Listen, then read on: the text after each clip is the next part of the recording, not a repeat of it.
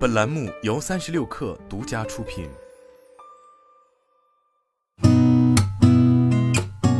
八点一刻，听互联网圈的新鲜事儿。今天是二零二二年七月二十八号，星期四，早上好，我是金盛。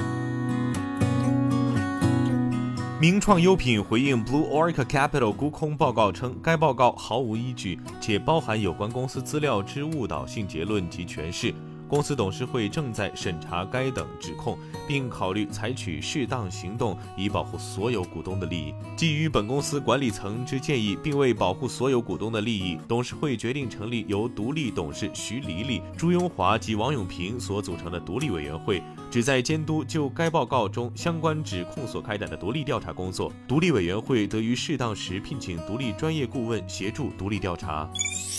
抖音近日上线公放默认静音功能，可避免公共场合打开时打搅他人。用户更新 App 至二一点六点零版后，进入设置页面即可打开，开启时默认静音，也可在短视频界面右下角随时取消静音。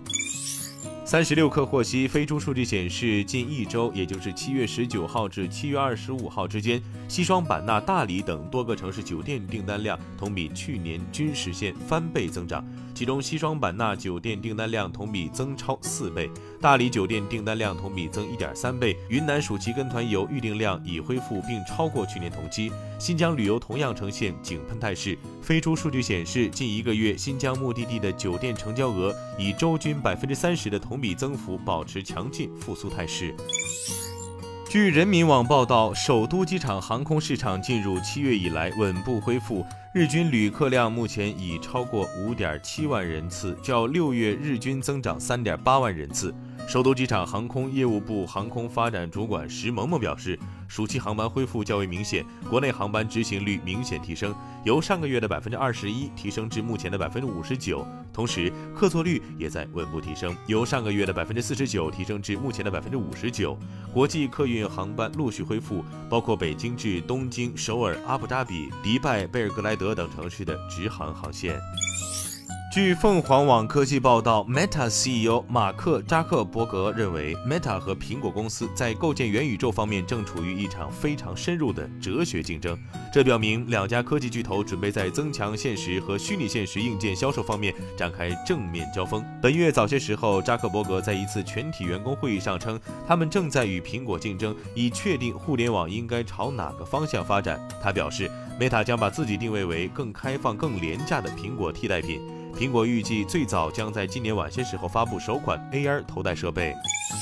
据财联社报道，法国卫星公司 Eutelsat 与英国卫星运营商 OneWeb 于当地时间周二宣布，两家公司将以全股票交易的形式合并。合并后的新公司将对标世界首富埃隆·马斯克麾下的太空探索公司 SpaceX。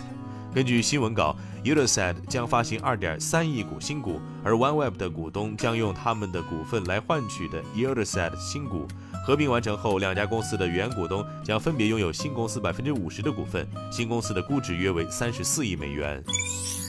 据界面报道，美国消费者金融保护局罗希特乔普拉向硅谷发出警告称，大型科技公司进入先买后付贷款业务会破坏这一新兴行业的竞争。乔普拉说。大科技公司进入短期借贷领域，引发了一系列问题，包括公司将如何使用客户数据。他表示，监管机构将考虑的问题包括它是否可能实际减少市场的竞争和创新。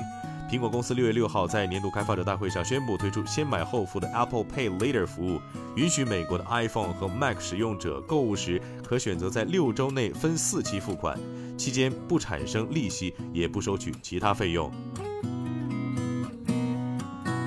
今天咱们就先聊到这儿，我是金盛八点一刻，咱们明天见。